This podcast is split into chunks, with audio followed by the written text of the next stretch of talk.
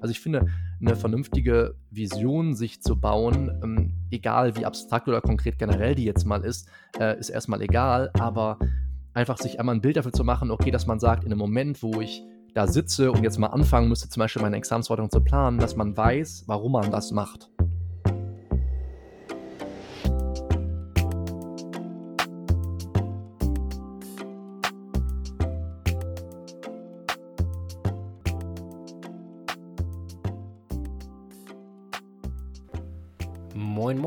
Und herzlich willkommen zurück zu Folge, boah, ist es 34 oder 35 von Wer will was von wem woraus, dem Jura-Podcast, der jetzt endlich wieder eine neue Folge veröffentlicht hat. Und dafür möchte ich mich erstmal entschuldigen. Ich glaube, für so Community Management oder wie man das auch immer cool nennt, äh, da wäre ich durchgefallen. Nichtsdestotrotz freue ich mich, dass ihr nach fast einem Jahr Pause wieder eingeschaltet habt, um euch ein bisschen was zu Jura anzuhören. Ja, äh, die, die vielleicht auch im November oder zum November hatte ich eine neue Folge angekündigt, aber ehrlich gesagt, ich hatte dann einfach nach dem Examen, ich habe letztes Jahr im Oktober geschrieben, keine Lust mehr. Es war einfach die Luft raus und habe dann viele schöne andere Dinge gemacht, aber mich mit Jura allgemein zu beschäftigen, äh, war einfach war einfach nicht auf meiner Agenda.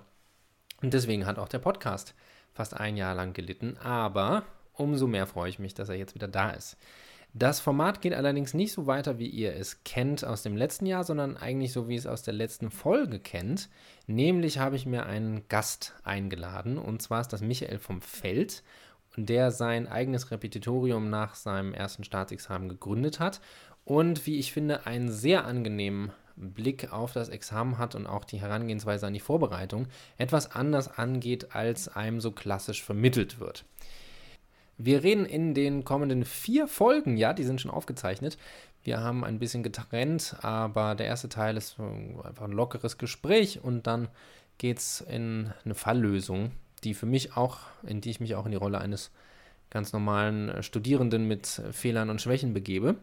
Und wir reden über alles, was man an Lernplänen gestalten muss, wie man es locker in der Klausur angeht und zumindest also habe ich mir den Anspruch gesetzt und ich glaube, wir haben das ganz gut umgesetzt. Nicht so diese Plattitüden, ja, ja, den Sachverhalt gut lesen, dann ist die Klausur geritzt, sondern ich glaube, wir blicken da ein bisschen tiefer. Also insbesondere für diejenigen, die in der Examensvorbereitung stecken oder unmittelbar davor stehen oder vielleicht auch noch Anfang des Studiums sind schon einige, wie ich finde, sehr hilfreiche Tipps, die, wenn ich sie damals bekommen und vor allem befolgt hätte, mein Studium, glaube ich, deutlich angenehmer und deutlich produktiver gestaltet hätten, ohne dabei den Spaß außen vor zu lassen. Als kleine Vor- oder Nachbereitung zu den folgenden Folgen empfehle ich von ganzem Herzen den YouTube-Kanal von Michael, den ihr einfach unter dem Stichpunkt Endlich Jura bei YouTube findet. Und da sind dann auch die meisten Dinge, die wir hier besprechen, noch einmal ausführlich erklärt. Also wenn ihr da noch weiteres Detailwissen haben wollt, dann könnt ihr da einfach mal nachgucken. Ansonsten packe ich die Link dazu auch nochmal in die Beschreibung hierzu und dann findet ihr auch die Facebook-Gruppe von seinem Repetitorium, wo ihr euch dann auch die entsprechenden Tipps abholen könnt. Aber damit genug der Vorrede und steigen wir ein in die inhaltliche Auseinandersetzung und ich wünsche ganz viel Spaß bei einer endlich neuen Folge von Wer will was von wem woraus. Wer will was von wem woraus? Der Podcast für Juristen, Juristinnen und alle, die es werden wollen.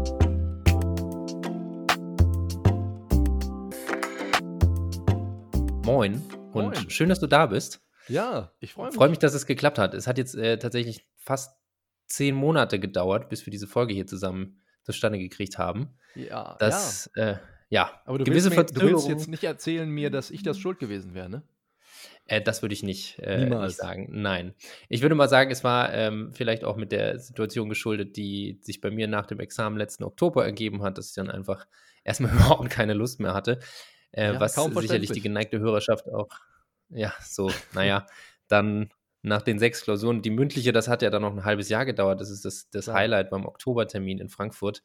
Bis die mündliche kommt, hat es ein halbes Jahr gedauert. Aber Krass. umso mehr freue ich, dass wir jetzt, ähm, dass wir jetzt da sind. Ja. Und ich habe dich ja im Intro schon ein bisschen vorgestellt.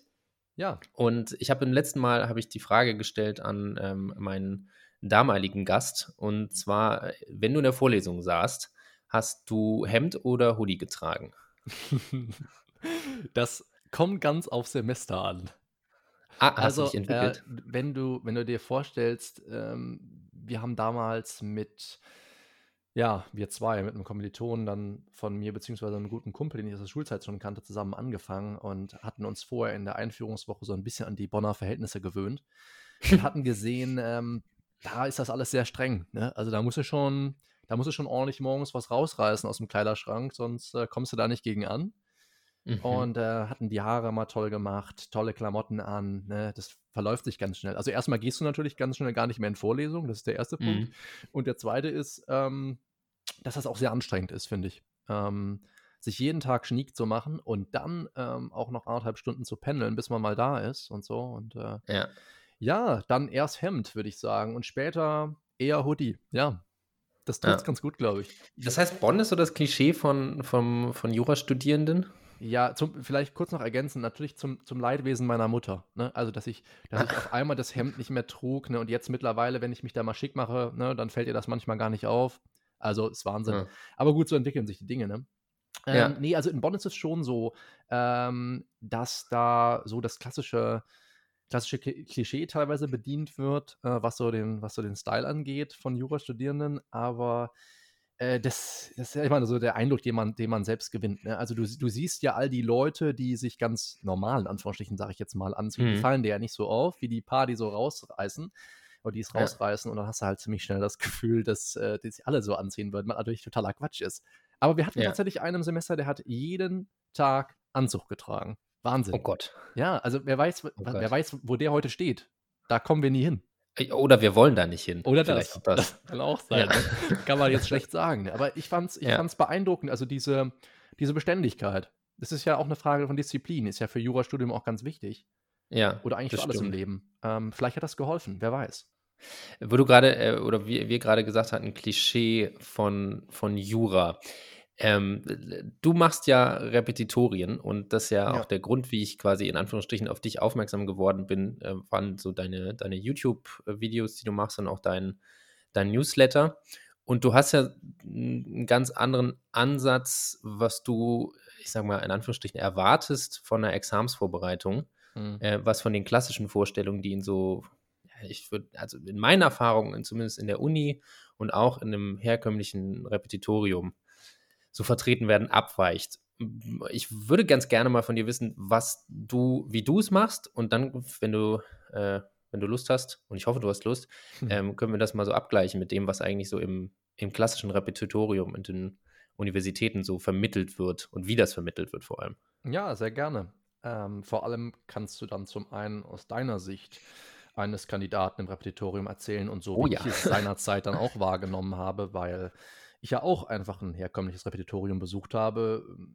Zum einen aus dem Grund, dass es damals, so weiß, so glaube ich zumindest, ich habe mich ja leider viel zu wenig informiert, äh, etwas sowas, wie ich es heute anbiete, gar nicht gab ähm, oder eben nicht bekannt war, beziehungsweise ähm, man sich direkt bei den Platzhirschen dann, dann eingefunden hat und, und denkt, dass das das Nonplusultra sei. Ne? Aber gut. Ja.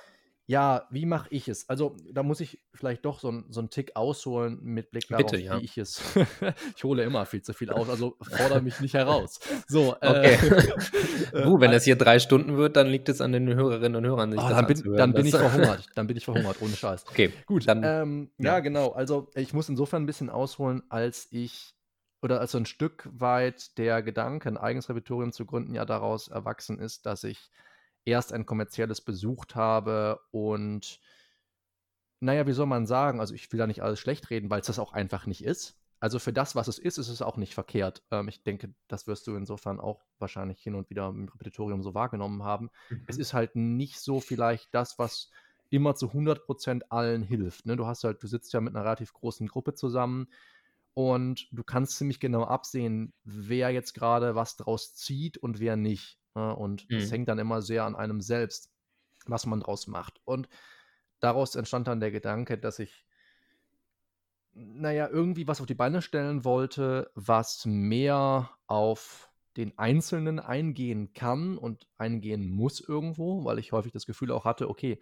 wenn ich jetzt hier mich mal ausklinke gedanklich und mich auf die Einheit nicht mehr vorbereite, dann ist das Schlimmste, was mir passieren kann eigentlich, dass er dann einmal irgendwie einen Witz oder so darüber macht oder dann vielleicht, mhm. je nach Repetitor, dann vielleicht sagt, ja, so schaffen sie das Examen nie oder was weiß ich. Ne? Sind, manchmal ist, der, ist die, die Umgangsform äh, da ja auch nicht immer ganz sauber. hm, vor der Gruppe, sage ich jetzt mal. Also es hängt natürlich auch sehr von den, von den jeweiligen Dozenten ab. Äh, aber ich, ich hatte mir, mir gewünscht, für mich zumindest, äh, auch so ein bisschen ähm, mehr dort, sage ich jetzt mal, vielleicht abgefragt zu werden oder eben, wo man auch so ein bisschen das Gefühl hat, man, es ist immer so doof, dieses englische Wort zu bedienen, aber so accountable zu sein. Also, dass mhm. man wirklich, also, ich will nicht sagen, Rechenschaft dort ablegen muss dafür, dass man was getan hat, aber dass man wusste, okay, wenn ich jetzt dahin gehe, so oder wenn ich was vorbereitet habe, auch ähm, im Umkehrschluss, dass es sich dann auch gelohnt hat. So, mhm. beziehungsweise entweder zum einen werde ich ein Stück weit herausgefordert vielleicht ähm, und wenn auch nicht niedergemacht, ähm, oder ich hab, kann wirklich zeigen, was ich vorbereitet habe und ähm, gehe nicht in der großen Gruppe unter. Und mhm. Ähm, deswegen habe ich ganz ursprünglich überlegt, eine etwas kleinere Form ähm, von einem solchen, von einem solchen Rap ja ähm, in die Wege zu leiten, beziehungsweise ähm, einfach kleinere Gruppen zu bilden, die sich irgendwo auf maximal 20 Leute beliefen, sodass man auch die Möglichkeit hat, ähm, auch durch einen deutlich höheren Preis, das muss man auch dazu sagen, ähm, viel mehr auf die Einzelnen einzugehen und dann viel mhm. mehr auch ähm, sag ich mal, als Coach, Motivator und so zur Seite, zur Seite stehen zu können. Das war mhm. der Gedanke damals. Ähm, ich mal überlegt, okay, bis wann probiert man das aus? Wie kann man sich vielleicht am Markt platzieren und so? Sind wir ähm, in einem Gespräch äh, darauf gekommen? Im Endeffekt, also wenn ich wir sage, dann heißt es eigentlich immer ein guter Freund von mir und meine Eltern und, äh, und mhm. ebenfalls Verwandte, die mit Rat und Tat zur Seite standen damals, die vielleicht auch selbst selbstständig waren. Da haben wir immer überlegt, okay, ähm, ist es vielleicht nicht einfacher, sich mit dem zu etablieren, was du bisher auch gemacht hast, Michael? Und das bedeutet in meinem Fall, ich habe während des Studiums und später auch nicht mehr in der ganz heißen Phase der Examensvorbereitung, aber ähm, sehr wohl in der Zeit, in der ich mich darauf aufs Examen vorbereitet habe, auch Nachhilfe gegeben. Im klassischen Sinne. Mhm. Das heißt also jetzt nicht nur für Schüler, sondern später auch für Studierende. Also all diejenigen, die sich auf die Zwischenprüfung vorbereiteten oder so, denen konnte ich helfen. Zum einen war mhm. das für mich natürlich eine gute Bestätigung auch nochmal, das verstanden zu haben, weil das ist einfach der tollste Test, den du machen kannst. Du erklärst ja. es anderen in eigenen Worten und gibst nicht einfach irgendwas wieder, was du auswendig gelernt hast und merkst, okay, ich habe es ich verstanden. Oder du merkst es eben auch, wenn du es nicht verstanden hast. Ne? Also genauso. Darf ich da ganz kurz, ja, darf ich da ganz kurz zwischenhaken? Wie war das in Bonn mit äh, Tutorienprogrammen? Weil Frankfurt fand ich großartig, die haben wirklich bis in die fortgeschrittenen Scheine Tutorien angeboten zu den jeweiligen Veranstaltungen, die auch mal mehrmal, also abhängig vom Tutor, dann entsprechend qualitativ hoch oder nicht so hochwertig waren. Aber das fand ich mhm. großartig. War das in Bonn auch so? Oder? Tja, sag mal, wenn ich das wüsste, ne? Ah, also, ah, okay. Ähm, ich, zu, also ja, also hin und wieder dann, oder jetzt mittlerweile vielleicht eher so gesagt zu meinem eigenen Leidwesen, habe ich ziemlich schnell für mich so den Weg allein gesucht. Ähm, mhm. Das lag unter anderem daran, dass mein, mein Freund und dann Kommilitone in den ersten anderthalb Semestern ausgestiegen ist und dann BWL begonnen hat.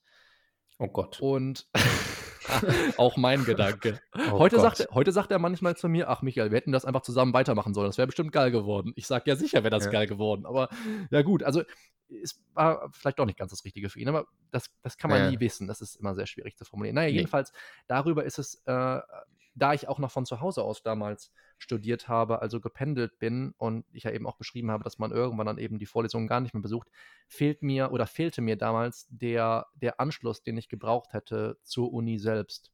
Und dann eben auch die damit einhergehenden Infos an einem schwarzen Brett, ey, hier ist ein Tutorium oder ne, hier bieten wir ein Propedeutikum an oder ganz egal, was es ist. Also mhm. ich war nicht mehr wirklich hinterher. Also ich habe wirklich ähm, einige Semester nach Absolvieren der Zwischenprüfung ganz hart verschenkt. Also wirklich mhm. auch, wo du, wo man so den Grundstein hätte legen können für eine vernünftige Examensvorbereitung. Das musste ich dann alles zum späteren Zeitpunkt in, einer, in einem relativ ja. kurzen Zeitraum auch aufholen.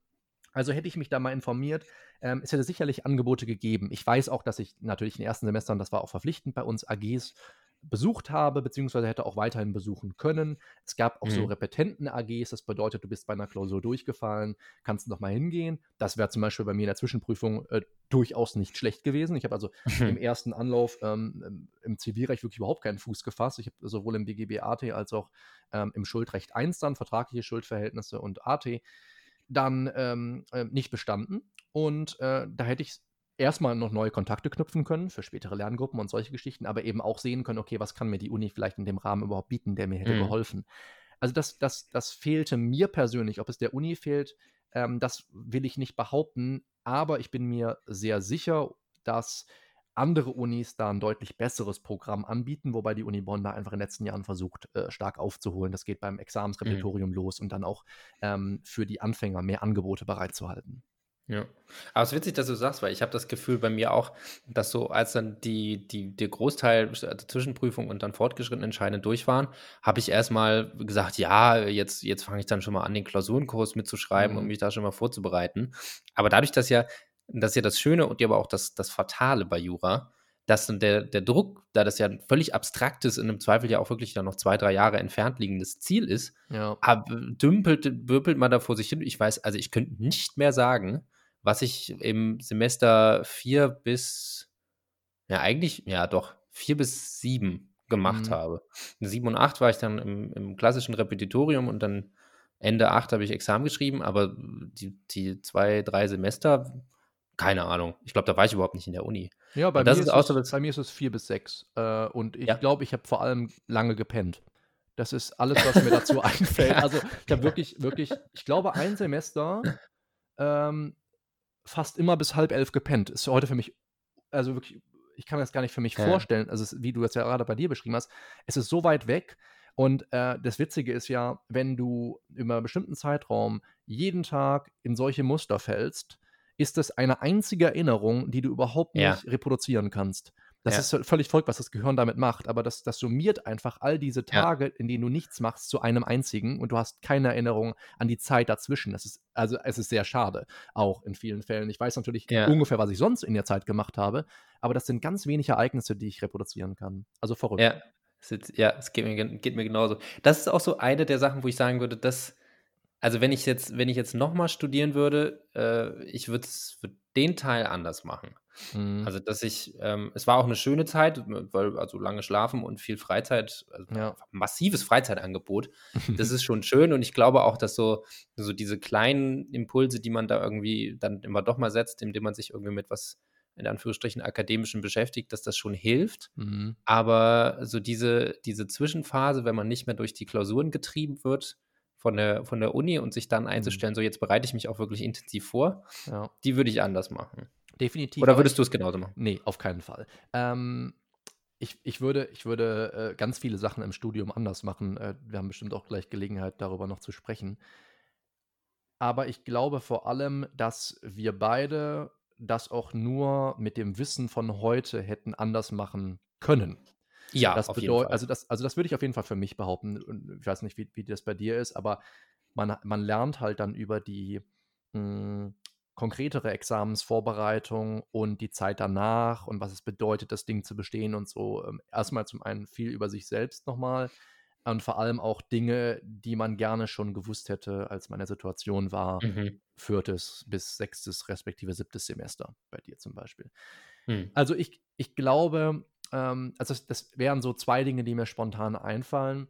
Das eine wäre sicherlich damals schon irgendwie eine Art von Vision zu haben, warum ich mir den ganzen Scheiß antue. Das ist also äh, in vielen Fällen äh, das, was ich auch Studierenden oft mit auf den Weg gebe, was ich mit am kompliziertesten finde bei all dem, was man so von uns grundsätzlich erwartet, ist ja ganz egal, ob du Jura studierst oder ob du irgendwas anderes studierst, ob du eine Ausbildung machst, ob du später in einem bestimmten Beruf tätig sein willst. Also ich finde, eine vernünftige Vision sich zu bauen, ähm, egal wie abstrakt oder konkret generell die jetzt mal ist, äh, ist erstmal egal, aber einfach sich einmal ein Bild dafür zu machen, okay, dass man sagt, in einem Moment, wo ich da sitze und jetzt mal anfangen müsste, zum Beispiel meine Examensforderung zu planen, dass man weiß, warum man das macht.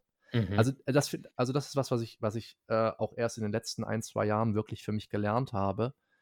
Und lustigerweise heute auch nochmal, deswegen kam ich da gerade drauf, auch heute nochmal für mich konkretisiert habe, indem ich einfach nochmal überlegt habe, okay, was will ich halt eigentlich? Mhm. Und wenn ich sowas als Studierender gehabt hätte, und das muss ja auch nicht so konkret, wie es jetzt ist bei mir, es wird sich ja deutlich, deutlich stärker gefestigt, die Vision, aber wenn ich zumindest grob gewusst hätte, wo ich mal mit dem Studium hin will und so und was ich mir vielleicht auch erträume, mal ganz unabhängig davon, ob ich das erreichen kann, da hätte ich in den Momenten, in denen ich null Bock auf irgendwas mit dem Studium gehabt hätte, das den Zettel oder was auch immer es ist, zur Hand nehmen können und sagen, okay, jetzt ist mir so wieder ein bisschen klarer, wo ich eigentlich Ja. hin will. Und das wird mir jetzt helfen, vielleicht ne, diesen Tag und auch den nächsten Tag dann, ich will nicht sagen überstehen, aber auf jeden Fall mit deutlich mehr Antrieb zu starten und dann vielleicht wieder eine gewisse Beständigkeit, Disziplin reinzubekommen. Ne?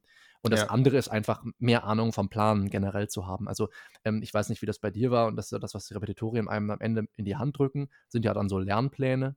Und, Oh, ich wünschte, ähm, das hätten sie gemacht. Okay, also bei Altmann, krieg, nicht bei. Altmann kriegst, du, kriegst du einen Lernplan bei uns. Er hilft dir Bei bloß Altmann nicht. Frankfurt nicht.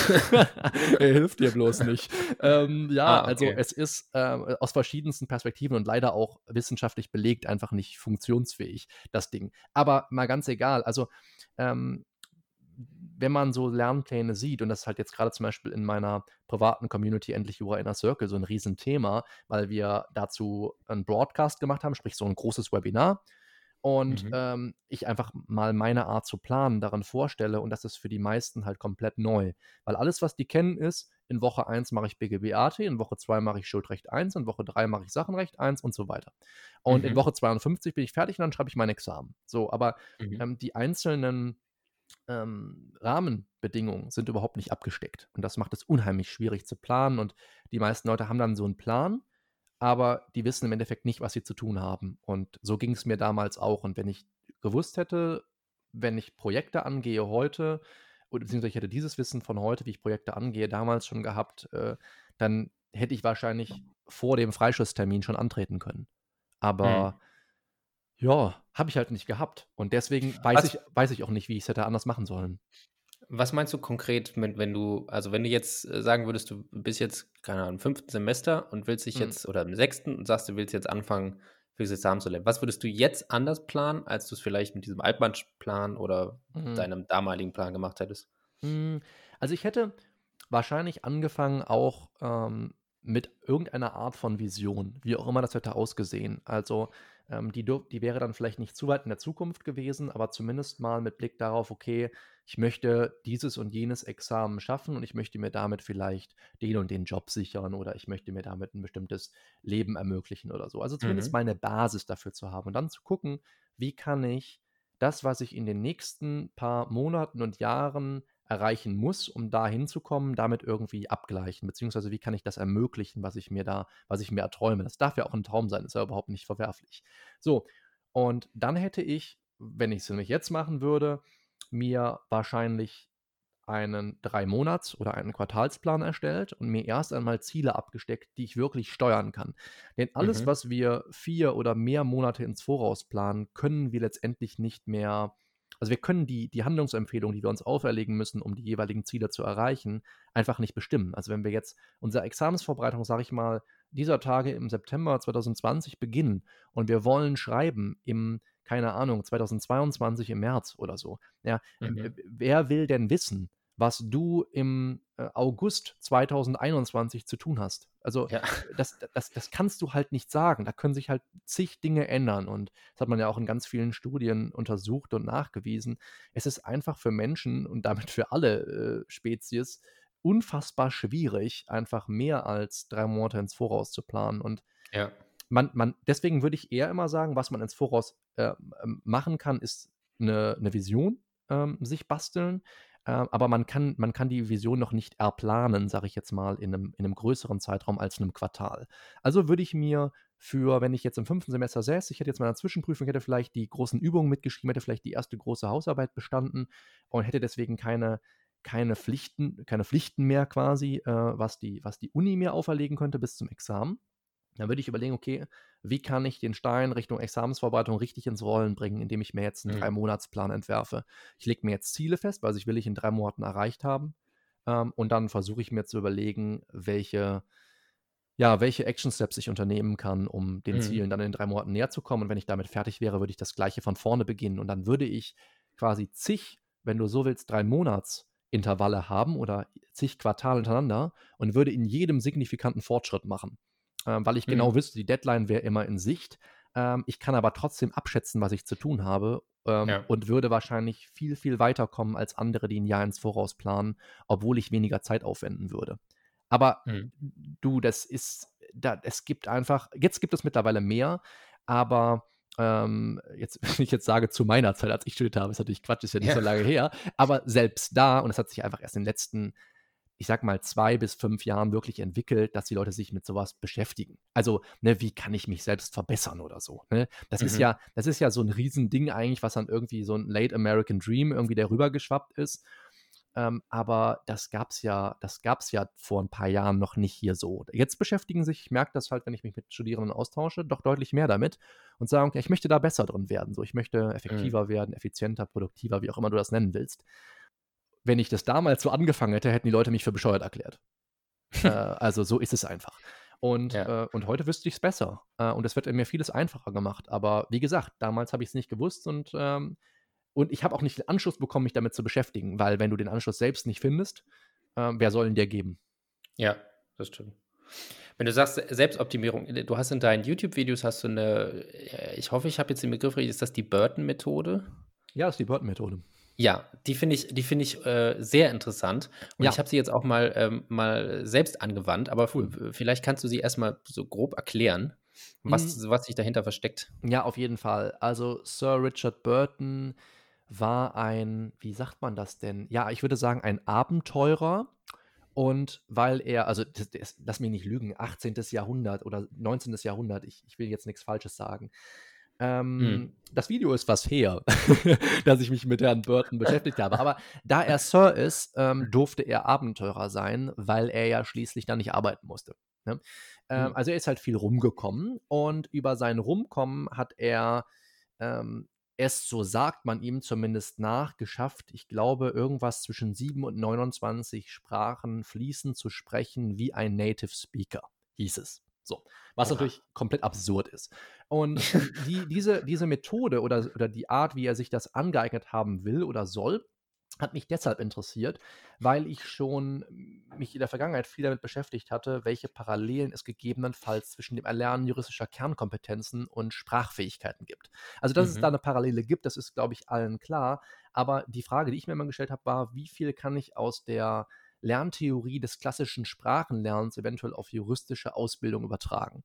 Und dann bin ich darüber gestolpert äh, bei der Recherche und dachte Mhm. mir, okay, das ist enorm. Ähm, es kann mir letztendlich kein Jurastudierender erzählen, dass das jetzt weniger anspruchsvoll sei, als äh, ein Staatsexamen zu schreiben.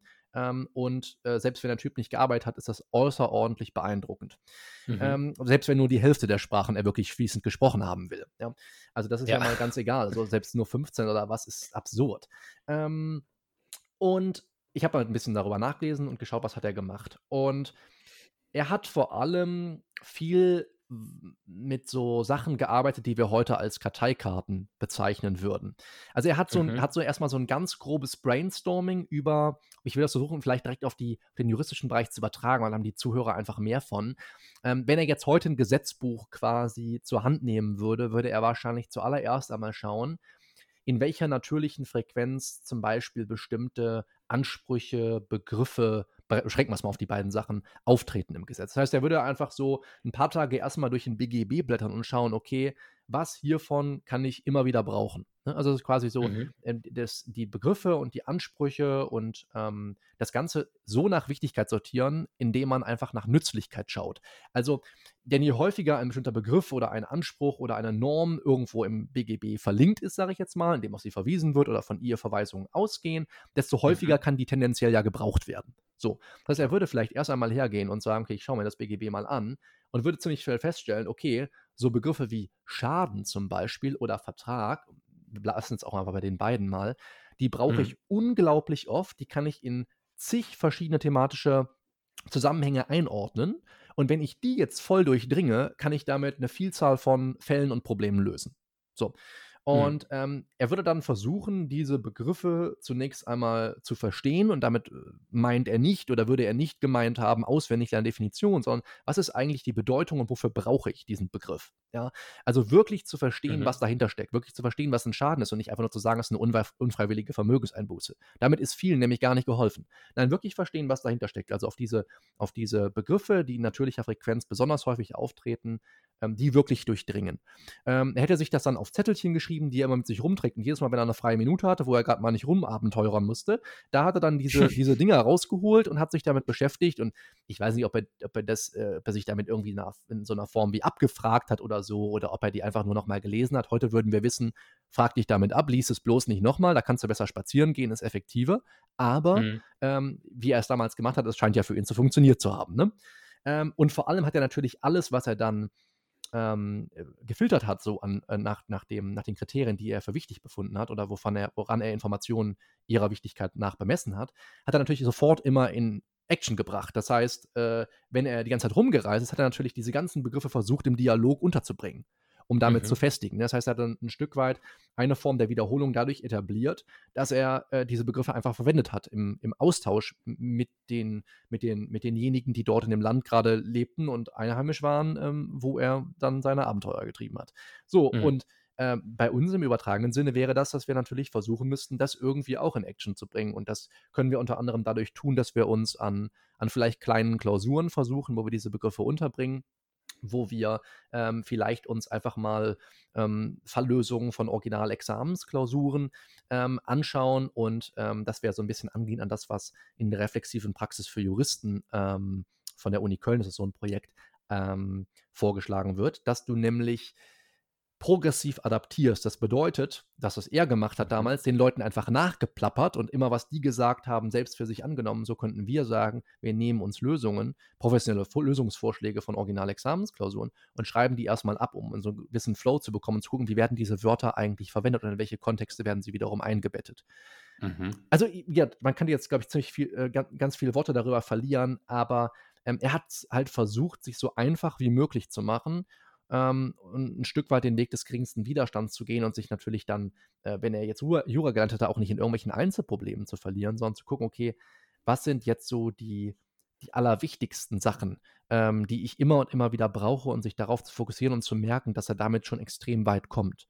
Und mhm. dann sich natürlich eine gewisse Technik anzueignen, das ist klar. Damals wäre das vielleicht die Grammatik gewesen. Ähm, heute wäre das vielleicht sowas wie die Falllösungstechnik. Ja? Mhm. Ähm, und das eben ständig wieder, immer wieder zu erproben. Und ähm, insofern würde ich da eine Einschränkung machen, als das nicht heißen soll, das ist eine, eine Sache, für die ich äh, eben stehe und auf, auf der ich immer wieder rumreiten werde. Das würde nicht bedeuten, 150 Probe-Examensklausuren zu schreiben. Ähm, mhm. das ist mir ganz wichtig an der Stelle zu betonen.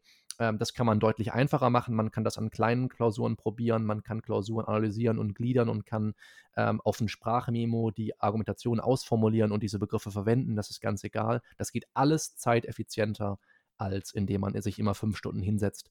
Ähm, und wenn man hin muss und zurück und die Klausur noch nacharbeiten, ist man ganz schnell bei acht, neun Stunden. Ja, ja. Genau, also das ist so, äh, das ist die, die Bird-Methode. Ich habe das dann auch nochmal versucht, ähm, äh, im Adventskalender 2019 von Endlich Jura umzusetzen in einem weiteren Video, nämlich bei den drei wichtigsten Begriffen des Strafrechts. Und was ich da einfach gemacht habe, ist, mhm. das StGB aufzuschlagen oder beziehungsweise das PDF aufzumachen und zu schauen, welche Begriffe werden am häufigsten verwendet. Weil dadurch wird natürlich die Wichtigkeit der Begriffe hervorgehoben. Du weißt ganz genau, ja. wenn ein Begriff wie Gefahr in unterschiedlichste Zusammenhänge eingeordnet wird, dann musst du ihn im Prinzip einmal lernen, dann kannst kannst du ihn immer wieder verwenden und er wird auch immer wieder gebraucht. Ne, wie mhm. eben Vertrag oder Schaden im Zivilrecht. Und ähm, da bin ich auf drei Griffe dann gestoßen. Ich kann sie, glaube ich, gar nicht mehr aus dem Kopf äh, jetzt ohne weiteres reproduzieren. Gefahr war jedenfalls einer davon. Aber das waren einfach Begriffe, die immer und immer wieder auftauchten. Und das macht es natürlich sehr, sehr hilfreich, einen Blick dafür zu gewinnen, was wirklich wesentlich ist. Ja. Ja, das. Jetzt hatte ich eben eine Frage, jetzt ist sie mir gerade wieder entfallen. Das ist bedauerlich, ich muss rausschneiden. Ja, oder wir lassen es drin, wirkt, wirkt natürlich. Das höre ich mir dann am Ende mal an. Sag mal, was war denn das jetzt? Jetzt, jetzt habe ich nämlich so über Gefahr nachgedacht, dass, ja. ich, dass ich meine Frage vergessen habe. Ja. Ah, danke, jetzt habe ich sie wieder. Ähm, weil du sagtest, äh, die, die Technik, mit der du dann, mit der du arbeitest, mit der du dir dann anguckst, wie so eine, wie so eine Norm funktioniert, im Zweifel die dann auch immer wieder sich wiederholt. Ja. Du hast ja die Normalfallmethode oder du nennst es, glaube ich, den tatsächlich einfachen Fall, ja. wenn ich das richtig in Erinnerung habe. Ja. Das ist äh, eine Methode, die, die mir sehr, sehr viel geholfen hat, ähm, während ich so, während ich Literatur studiere oder mhm. auch dann wiederhole, ähm, mich darauf zu konzentrieren, wozu brauche ich das eigentlich und wie wende ich das an, mhm. Äh, und das ist ja auch so, ich glaube, kann man sagen, so ein Steckenpferd von dir, nicht ja. 85 Probleme zu einem Thema auswendig zu lernen. Ja, definitiv. Und mir die Meinung dazu zu merken. Also finde ich eine, eine großartige Methode und ich würde es dir, dir wieder überlassen, sie vorzustellen. Ja, gerne. Hm, leider habe ich es ja nicht selbst erfunden und ich bin mir auch sehr sicher, dass Herr Haft sie nicht selbst erfunden hat. Ich glaube, er schreibt das in seinem Buch auch, was ich übrigens sehr empfehlen kann, Einführung ins mhm. juristische mhm. Lernen. Ähm, da könntest du, lieber Vincent, natürlich meinen Affiliate-Link posten, damit ich reich werde, weil die Leute dieses Buch von Haft kaufen. Ähm, weil ich glaube, ich kriege ich glaub, ich krieg 0,3% vom Kaufpreis, also ich, das ist enorm. Ähm, das lohnt sich. Also ich, mir werden diese 50 Euro, die man im Monat erreichen muss, bei Amazon niemals ausgezahlt. ähm, also, also das ist auf jeden Fall kein Geschäft für mich. Ne? Ähm, ja. So, aber äh, Spaß beiseite. Also dieses, dieses, erstmal ist dieses Buch sehr toll, aber zum anderen erklärt er darin auch, dass das eigentlich die Grundlage jeder Problembehandlung ist.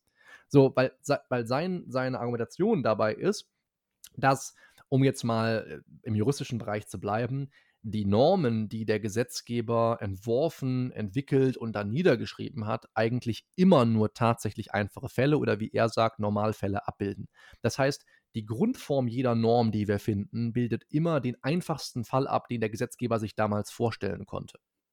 Und manchmal mhm. ist es so, dass, dass dann eben natürlich auch deutlich speziellere Fälle darunter subsumiert werden können, aber das hat der Gesetzgeber sich nicht so überlegt. Er hat gesagt, okay, was ist der einfachste Fall? Warum gibt es ein Regelungsbedürfnis und warum müssen wir jetzt eine Norm passend dazu entwickeln? So, das heißt, wenn der Gesetzgeber jetzt irgendwie ein 280.1 BGB genommen hat, dann hat er sich sicherlich in dem Moment nicht überlegt, oh, ob der Nutzungsausfallschaden wohl auch darunter zu subsumieren ist. Nee, das war nicht der Gedanke. Der Gedanke war, okay, man verletzt eine Pflicht aus dem Schuldverhältnis, egal welche es ist, sei es ein 241.2, sei es irgendwas, was dann zur Scha zum Schadensersatz Stadtleistung verpflichtet. Ähm, aber das muss darunter passen und ich kann all diese Fälle erfassen. Das ist das, das Tolle daran. Mhm. So, das heißt also, ähm, die, die, die Grundlage jeder Problembehandlung besteht darin, dass man diesen einfachsten Fall kennen muss und dann kann man gucken, indem man diesen einfachsten Fall mit dem Fall aus der jeweiligen Klausur, dem jeweiligen Sachverhalt vergleicht, wie weit ist der davon weg, beziehungsweise wie nah ist der dran. Und ich mache gleich mhm. auch mal ein Beispiel, äh, um vielleicht den Zuhörern auch ähm, einmal zu zeigen, warum diese Methode so wirkungsvoll ist und vor allem, warum man sich damit Probleme auswendig lernen schlicht sparen kann. Und ich habe es ja auch in einem, in einem relativ großen YouTube-Video, was auch ein bisschen Hate bekommen hat, natürlich, das gehört ja dazu, ähm, dann auch nochmal ausführlich erklärt, äh, warum man aufhören soll, Probleme auswendig zu lernen. Und ähm, die Idee ist einfach nur, man nimmt den tatsächlich einfachen Fall, den man sich dann in der Klausur bilden muss oder den man im besten Fall vorher schon kennt. Beides ist aber ohne weiteres möglich. Das eine ist ein bisschen effizienter als das andere.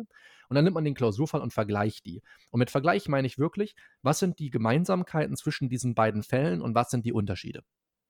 Und jetzt mache ich mal das Beispiel, damit das Ganze klarer wird. In meiner Examensklausur im Zivilrecht, ich glaube, das war Z2, war es so, dass die Bearbeiter und damit auch ich die Frage beantworten mussten, ob eine negativ abweichende Vorbesitzeranzahl bei einem Kfz einen Sachmangel im Sinne des 434 BGB darstellt. Das heißt, der Typ mhm. hat, im, hat letztendlich in seiner Annonce geschrieben, das Kfz, das war ein Motorrad, hat einen Vorbesitzer gehabt und in Wahrheit waren es vier. Und jetzt war die Frage zu beantworten im Sachmenge-Gewährleistungsrecht, ist das ein Mangel? So. Und mhm. äh, ich bin sicher, der eine oder andere, der das jetzt hört, wird sich denken, ah, da gibt es ja so einen Streit zu und das macht man dann so und so. Ist auch alles schön und gut, wenn man das kann. Aber es gibt eben auch zig andere Fälle oder zig andere im Raum vielmehr, die da haben noch nie was von gehört und die ja auch irgendwas schreiben können müssen. Und genauso wird es, wird, wird es denjenigen, die viele Probleme kennen, immer so wieder so gehen, dass sie äh, zu einem bestimmten Problem eben doch die verschiedenen Ansichten gar nicht parat haben. Und dann müssen sie eine Methode haben, um sich trotzdem was herzuleiten und zu schreiben. Naja, und mhm. äh, in dem Fall hatte ich natürlich überhaupt keine Ahnung. Und was man dann macht, ist einfach einmal den tatsächlich einfachen Fall eines Sachmangels bei einem Kfz, in unserem Beispiel bei einem Motorrad, zu bilden. Man schaut sich also an, okay, was wäre der banalste Fall, den ich mir ausmalen kann, wo auf jeden Fall oder wo ich keine Sekunde zögern würde, das unter 434 zu subsumieren. So. Und ähm, ich frage dann die Kandidaten äh, hin und wieder, wenn wir, das, wenn wir das üben. Und die sagen mir dann sowas wie, da fehlt der Vorderreifen oder hat eine dicke, hat eine dicke Macke hinten drin, eine dicke Beule oder so. Ne? Und ich sage immer, ja, das sind, sind vollkommen passende Fälle, können wir gerne so machen. So. Und dann im zweiten Schritt lasse ich sie das vergleichen mit dem vorliegenden Fall, sprich der negativ abweichenden Vorbesitzeranzahl. So, und dann wird es mhm. langsam auch schon schwierig. Und das ist der Punkt, wo man eben auch drin üben, sich drin üben muss, weil man das nicht mal eben so kann. Das muss man an zig verschiedenen Problemfällen in Klausuren, in der Vorbereitung auf Klausuren üben. Und mhm. in dem Fall würde ich so hergehen. Ich würde sagen, okay, zuallererst wahrscheinlich einmal, das würde zumindest gedanklich dann ablaufen, was will ich denn überhaupt unten raus haben? So, also das Haft schlägt das so nicht vor. Er, er, schlägt dann vor, das anhand der Normalfalllösung dann in die richtige Richtung zu lenken. Was ich eigentlich immer mache, ist die Entscheidung vorher zu fällen, dann zu schauen, wie komme ich dahin. Es ist so, dass, äh, dass, dass ich gedanklich das Ergebnis einmal vorformuliere und dann gucke, wie komme ich dahin. Und das löse ich wiederum natürlich im Gutachtenstil. Hm, so, und dann würde ich in dem Fall überlegen, will ich es subsumieren oder nicht. Das machen wir jetzt mal nicht, weil das ist jedem selbst überlassen, ähm, denn dann mhm. wird die Argumentation etwas freier. So, jetzt würde ich zunächst einmal hergehen und sagen, ich will die beiden Fälle miteinander vergleichen. Und ich würde jetzt einmal gucken, was sind die Gemeinsamkeiten zwischen beiden Fällen, was sind die Unterschiede. Weil es offensichtlich und damit auch einen einfacheren Einstieg in die Argumentation bildet oder bietet, würde ich mit den Unterschieden anfangen. Und da würde ich zunächst einmal feststellen, Beule und fehlender Vorderreifen im Gegensatz zu der Vorbesitzeranzahl sind mit dem bloßen Auge erkennbar. So. Mhm. Und dann könnte das mein erstes Argument sein. Ich könnte sagen, für die, für das, für das oder gegen das Vorliegen eines Sachmangels spricht zunächst, dass die Vorbesitzeranzahl bei einem Kfz mit dem äußerlichen oder mit dem, mit dem, mit dem Auge, mit dem bloßen Auge nicht erkennbar ist. Ob ich das ja genauso formulieren will, ob ich das ein bisschen anders formuliere, spielt mal keine Rolle. Die Leute zerbrechen sich sowieso viel zu viel darüber den Kopf, wie sie etwas formulieren müssen. Ähm, deswegen einfach mal auch mal einfach drauf los argumentieren. So, das könnte das erste Argument sein. Das würde ich wahrscheinlich im zweiten Schritt einschränken. Ich würde nämlich dann einen, einen weiteren Normalfall vielleicht finden, bei dem zum Beispiel ein großer Motorschaden, also wenn du so willst, ein innerer Schaden bei diesem Kfz, bei diesem Motorrad besteht. Und wir dann ziemlich schnell merken, naja, das wäre auch ohne weiteres unter 434 mhm. zu subsumieren, aber ich kann es auch nicht mit dem bloßen Auge erkennen.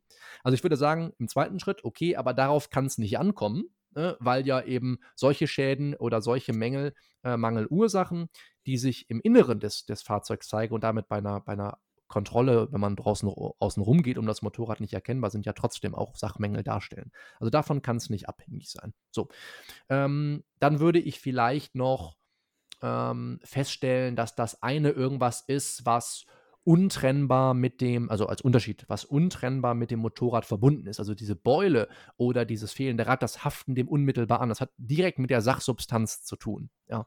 Mhm. Ähm, das würde ich als, weiteres, als weiteren Unterschied ähm, aufwerfen und würde sagen, das spricht auch gegen das Vorliegen eines Sachmangels bei der Vorbesitzeranzahl. Und dann würde ich natürlich irgendwann dazu übergehen, auch zu versuchen, Gemeinsamkeiten zu finden. Und Im besten Fall wird das so ein Wechselspiel aus Gemeinsamkeiten und Unterschieden und das, was am stärksten ist, das gewinnt am Ende. Und mhm. ähm, wenn, man, wenn man Schwierigkeiten hat, hier eine Gemeinsamkeit zu finden, ich finde es, find es in dem Fall relativ einleuchtend zu sagen, dass in beiden Fällen, sowohl wenn der Reifen fehlt, als auch wenn die Beule da ist und, das, äh, und die Vorbesitzeranzahl negativ abweicht, dass in allen Fällen das immer zu einer Wertminderung bei dem Kfz führt. Das heißt, man könnte hier sagen, für das Vorliegen an Sachmangel spricht aber sehr wohl, dass auch in diesem Fall hier eine Wertminderung bei dem Kfz eintritt und ähm, damit im Endeffekt ein Stück weit auch die Käufererwartung enttäuscht wird. Also man kann sich mhm. halt was zusammenbasteln und das ist nur ein Beispiel von vielen. Das kann man in zig Fällen machen. Das kann man besonders toll machen, wenn man Analogien bilden will, weil dann ist es letztendlich genau die Aufgabe, die jeder erfüllen muss, nämlich die beiden Interessenlagen zu vergleichen. Was macht man beim Vergleich? Gemeinsamkeit, Unterschiede herausstellen. Also deswegen, deswegen sagte ich, das ist eigentlich nichts Neues in dem Sinne. Das ist was, was wir schon immer machen. Mhm. Wir merken es halt bloß oft nicht. Ja. Und das ist einfach sehr, sehr hilfreich. Und äh, es ist erforderlich, dass man das an vielen verschiedenen Fällen trainiert, aber man wird merken, äh, man hat immer Anknüpfungspunkt für zwei bis drei Argumente. Also man steht nie leer da. Und man kann vor allem nicht unvertretbar argumentieren, weil ja schließlich die tatsächlich einfachen Fälle die sind, die im Normtext festgeschrieben sind. Ja. Also ich mache das jetzt tatsächlich, äh, wie jetzt in meiner Vorbereitung auf den Verbesserungsversuch, dass ich mir, wenn ich, wenn ich irgendwas lese und dann die Streitstand da aufstand, dann lese ich mir das durch und dann denke ich mir jedes Mal, ja, okay, mhm. so könnte ich es mir wahrscheinlich auch herleiten. Gut, dann gibt es aber so ein paar Spezialargumente, Klar. da kommt man nicht drauf, aber die kann ich, also das habe ich mir jetzt irgendwann aber auch so die, eine gewisse Gelassenheit so angeeignet, mhm. die kann ich mir eh nicht merken und jo. wenn ich, wenn ich sie mir merken kann, dann kommt es nicht dran oder ja. die Wahrscheinlichkeit zumindest ist super gering. Klar. Deswegen und diese, diese Normalfallmethode, die, äh, die hat mir, gibt mir ein unglaublich gutes Gefühl beim Lernen, so, so auszusieben, was muss ich mir merken, was muss ich mir nicht merken. Das war der erste Teil meines Gesprächs mit Michael vom Feld und ich hoffe, dass er euch schon gut gefallen hat und einige nützliche Tipps gebracht hat. Nächste Woche, wie immer, ich sag jetzt mal wie immer, also wie früher, Am Sonntag gibt es Teil 2, den, wie ich finde, am nochmal einen Ticken interessanteren Teil, wer viele Tipps für die Examensvorbereitung beinhaltet und nochmal genauer auf einige Probleme, gerade so von kommerziellen Anbietern angeht und die Frage erleuchtet, welches Rep ist eigentlich das Richtige für mich. Ich hoffe, dass ihr schon aus der ersten Folge viel mitnehmen konntet und würde mich natürlich freuen, wenn ihr auch zum zweiten Teil wieder einschaltet. Und bis dahin wünsche ich euch eine wunderschöne Woche, die nochmal schön heiß werden soll. Genießt sie und genießt vor allem weiterhin mit viel Spaß die Examensvorbereitung.